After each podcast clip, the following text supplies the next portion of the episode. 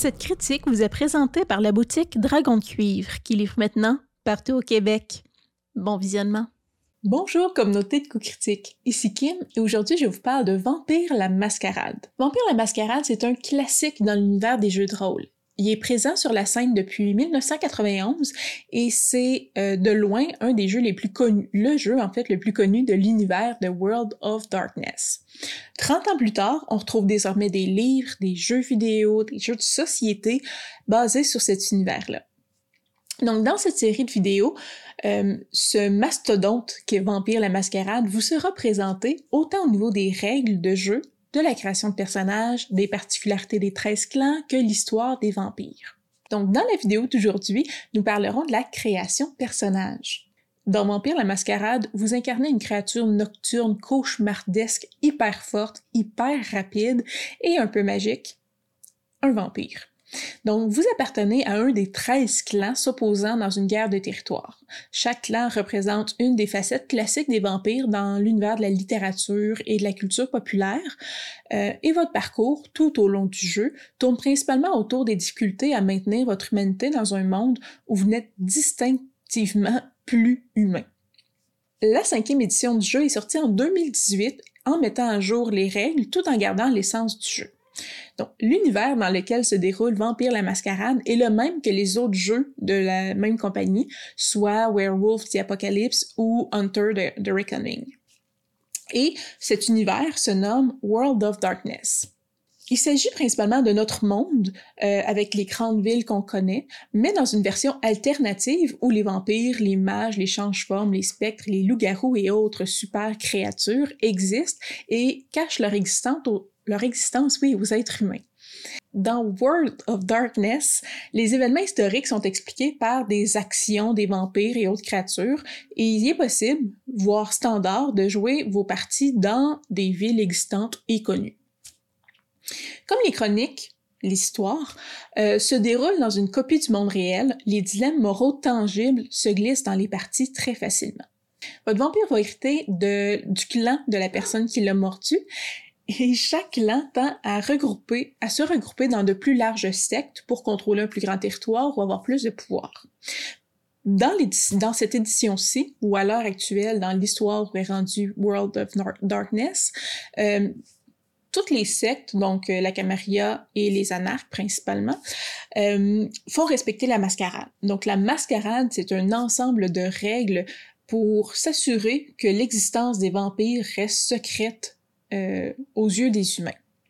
Donc, bien que beaucoup plus fort euh, et résistant que les mortels, si une majorité des mortels connaissaient l'existence des vampires, ils pourraient les exterminer en un rien de temps. En fait, durant l'histoire avec un grand H, euh, les vampires ont subi plusieurs revers, ont, fait connaître leur connaissance un peu trop et euh, ont passé proche de l'extinction à quelques reprises.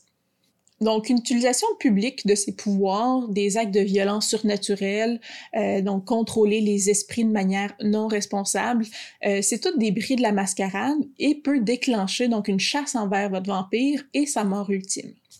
Un aspect central euh, dans une partie de Vampire la Mascarade, c'est sa coterie. Donc, une coterie, c'est un petit groupe de vampires qui partagent des intérêts communs et qui se tiennent ensemble, on pourrait dire. Dans le système de jeu, votre coterie, c'est votre famille. Donc, il s'agit des personnages des autres joueurs de votre groupe de jeu. Donc, imaginez, vous êtes mort et vous avez repris conscience en tant que buveur de sang.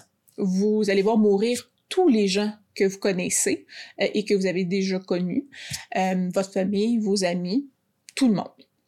Vous allez assurément finir par tuer, que ce soit par désir ou par accident. Donc, votre, votre coterie, c'est votre attache. C'est elle qui vous aide à garder ce qui vous reste d'humanité, de santé mentale. Il n'y a pas question ici de toujours bien s'entendre avec sa coterie, mais être un loup solitaire, euh, ça va clairement apporter plus de problèmes que de solutions dans le jeu. Donc, imaginez votre personnage un peu comme une personne souffrant de dépendance. Votre coterie, c'est votre système, euh, votre réseau de support, en fait, qui vous permet de rester connecté aux parties de vous-même euh, que vous valorisez encore. Ironiquement, c'est aussi des gens qui vont éveiller potentiellement la bête en vous parce qu'ils ont les mêmes besoins néfastes que vous. Donc, c'est normal que vous ayez des sentiments mitigés envers les autres membres de votre coterie, mais euh, ils vous seront essentiels pour survivre. Votre coterie est vraiment un aspect central euh, lié à votre groupe de jeu, dans le fond, et faire une session de création de personnages commune peut vraiment aider à connaître les avantages et les désavantages que vous souhaitez donner à ce groupe de jeu-là. Au niveau individuel, la meilleure manière ou la manière la plus facile, selon moi, de construire un personnage pour Vampire la Mascarade, c'est de définir son concept en premier. Donc, ça peut être un vampire punk rock rebelle ou un dandy de l'ère victorienne. Euh, ayez pas peur de créer un stéréotype. Les nuances vont pouvoir, pouvoir être ajoutées par la suite. Gardez toujours en tête comment les vampires sont des êtres immortels euh, qui vieillissent pas en apparence. Donc, vous pouvez toujours jouer une courtisane de la Renaissance qui n'a pas évolué avec les mœurs, euh, qui sont toujours, toujours changeantes et qui est figée dans le temps. Donc, vous pouvez autant faire un classique d'une autre époque que euh, une personne très actuelle. Vous choisissez ensuite un clan qui correspond le mieux à votre concept. Donc, dans Vampire la Mascarade, les vampires sont organisés en clans. Euh, un clan, c'est un groupe de vampires qui partagent une lignée commune. Lorsqu'un vampire en crée un autre, son enfant est automatiquement du même clan que le sire. De par son sang, il hérite certains pouvoirs transmis de génération en génération depuis la création des vampires, et chaque clan possède trois disciplines, donc trois grandes familles de pouvoirs, et une faiblesse particulière. Donc les clans sont habituellement attachés euh, à des types d'individus ou à des intérêts particuliers. Très sommairement, on retrouve des clans qui utilisent la force physique pour euh, se battre contre leurs ennemis et protéger ce qui leur est cher. Le clan Manuakim sont des juges qui sont capables de punir silencieusement les transgressions, alors que les Brujas sont des rebelles toujours en opposition au statu quo. Certains clans se tiennent plutôt dans l'ombre en étant en marge de la société. Ainsi, à la jonction des deux types plus physiques et ceux en marge de la société, on retrouve les gangrels, qui sont des rôdeurs près de la nature et aussi très près de la bête qui les habite. Sinon, on retrouve aussi le clan Salubri, qui est presque disparu en fait, qui est plus vraiment un des, qui est un des 13 clans officiels. Euh, et ce sont des vampires fugitifs parmi les vampires, euh, des guérisseurs qui sont toujours en danger. Certains clans sont reconnus pour être davantage des intellectuels, euh, toujours en train d'investiguer ou de chercher des connaissances cachées. Encore une fois, la jonction entre les gens se tenant dans l'ombre et les intellectuels, on retrouve le clan Nosferatu, euh, qui sont des espions à l'apparence monstrueuse.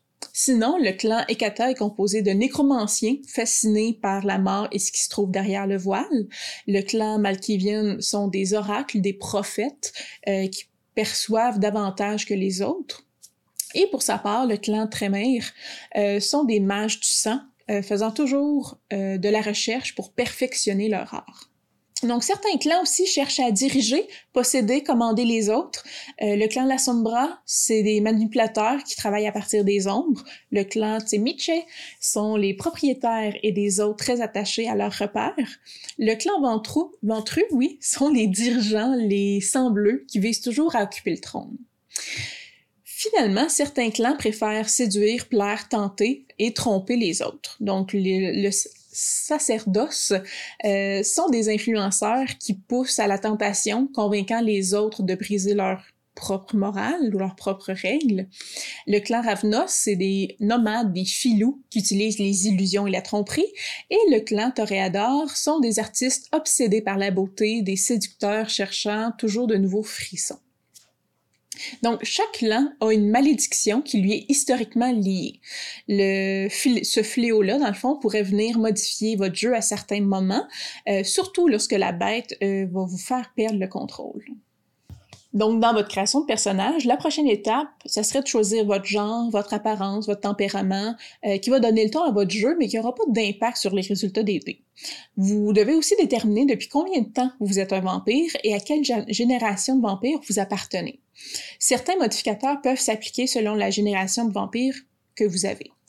Donc, dans le jeu, les statistiques principales se nomment les attributs. Donc, ces attributs-là sont organisés en trois catégories physique, mental et social. Vous choisissez votre attribut le plus fort et vous y mettez 4 points, et votre attribut le plus faible, vous y mettez 1 point. Vous choisissez trois autres attributs dans lesquels vous vous débrouillez plutôt bien, selon vous, et vous allez y mettre trois points encore. Tous les autres, en fait, tous les autres, les quatre autres attributs qui restent vont être à deux points. Donc, à partir de cette distribution-là que vous venez de faire, vous pouvez indiquer vos points de santé, qui sont, euh, dans le fond, votre niveau de vigueur plus 3, et vos, vos, points de volonté, oui, qui sont votre sang-froid plus votre résolution. Vous distribuez ensuite euh, vos points dans les habiletés. Donc, ces dernières sont divisées en trois groupes, soit les talents, les compétences et les savoirs.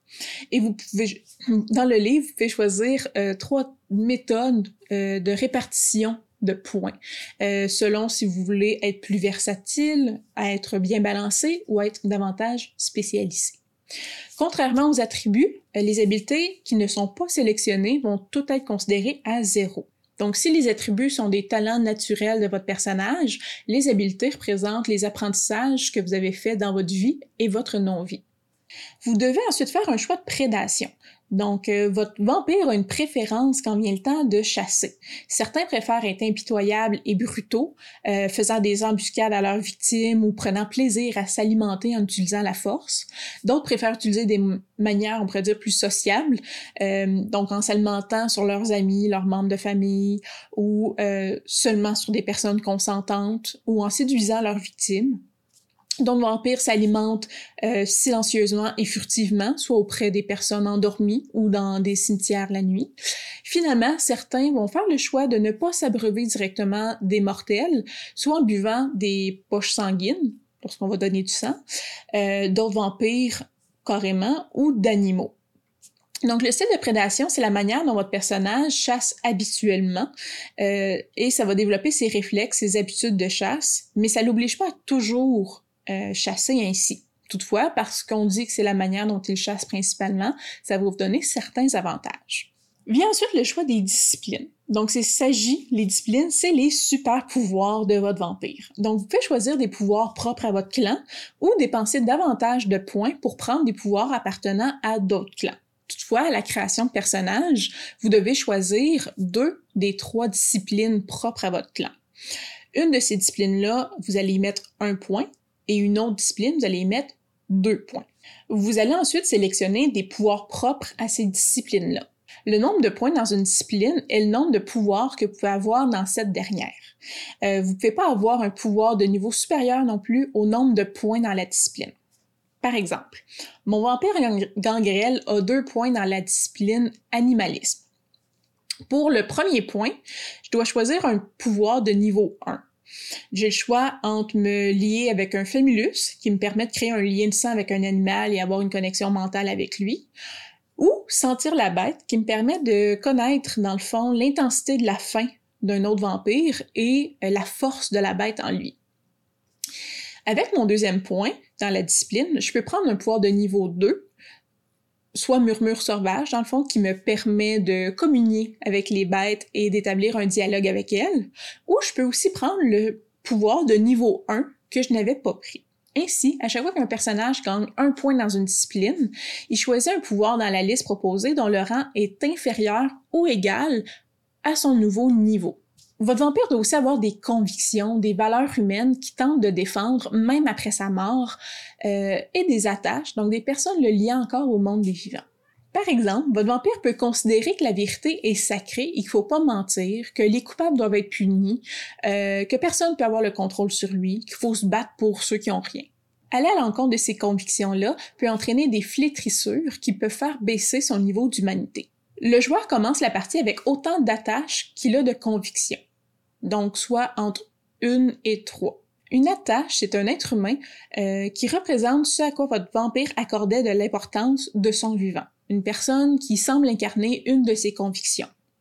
Donc, si le personnage perd cette personne-là, il perd également la conviction qui était liée. Une attache doit être un humain vivant. Ça peut pas être autre chose.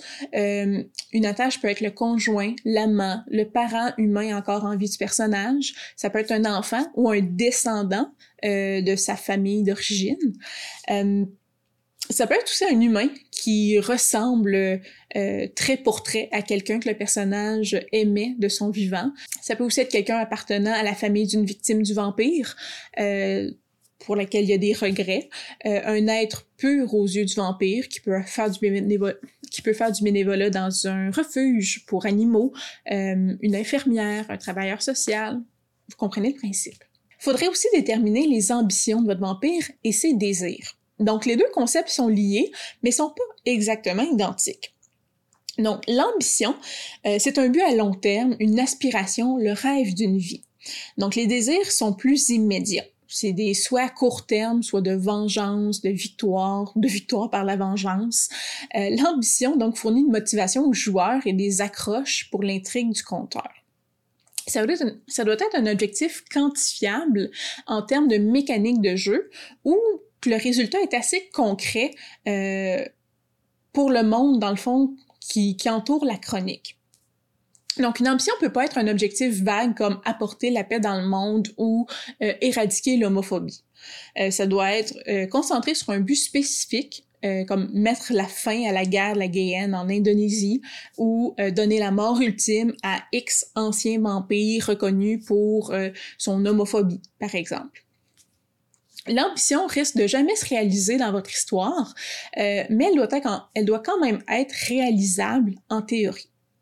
Au début de chaque partie, un joueur peut choisir un désir qui est plus immédiat pour son personnage ou conserver un désir qu'il avait lors de la session précédente. Il s'agit quand même plus qu'un simple caprice momentané, euh, donc ça peut quand même perdurer dans le temps. La mécanique d'ambition et surtout de désir est faite pour inciter les personnages joueurs à agir par eux-mêmes plutôt qu'attendre passivement euh, que l'intrigue avance ou se retrancher dans leur refuge. Un désir approprié, donc, relie le vampire au monde extérieur d'une manière ou d'une autre et, on pourrait dire, euh, pas obligatoirement, mais c'est préférable même que ça implique des personnages existants dans la chronique. Donc, ça peut être... Euh, faire un tour, de voler l'auto de luxe de tel personnage existant. Euh, ça peut être à euh, boire euh, de l'amante de tel vampire qui est mon ennemi. Donc, ça vous pousse, ça vous donne des motivations à faire des actions qui vont faire, on dire, débouler, dans un certain sens, l'intrigue de la chronique. Finalement, pour la création de votre personnage, vous devez prendre des avantages qui vont améliorer votre personnage et des handicaps qui vont lui nuire. Donc, les avantages peuvent être autant un don pour les langues qu'avoir des alliés loyaux, oui. Et il y a trois types d'avantages. Donc, les atouts, les historiques et les sagas. Les handicaps sont carrément l'opposé des avantages dans les mêmes types de catégories. Les atouts, donc, décrivent les dons physiques, mentaux, sociaux de votre personnage. Ça peut être en lien avec son apparence, euh, la linguistique, les connaissances du monde mystique, etc. Les historiques décrivent les avantages menant des relations de votre personnage, de circonstances ou d'opportunités. Donc, les biens matériels, les réseaux sociaux. Euh, les historiques sont des traits externes et non internes à votre vampire et vous devrez toujours expliquer comment vous les avez obtenus il peut s'agir donc d'alliés importants ou de contacts ou d'influence que vous avez sur une organisation quelconque, euh, ou vous avez un refuge, un repère où vous cachez. Les sagas sont plus complexes en termes euh, d'avantages et euh, euh d'handicap euh, et s'inscrivent, dans le fond, inscrivent votre vampire dans une lignée reconnue beaucoup plus large. Lorsque vous commencez votre partie de vampire, votre niveau d'humanité est encore élevé habituellement, et euh, ce niveau-là va varier selon le temps écoulé depuis votre transformation.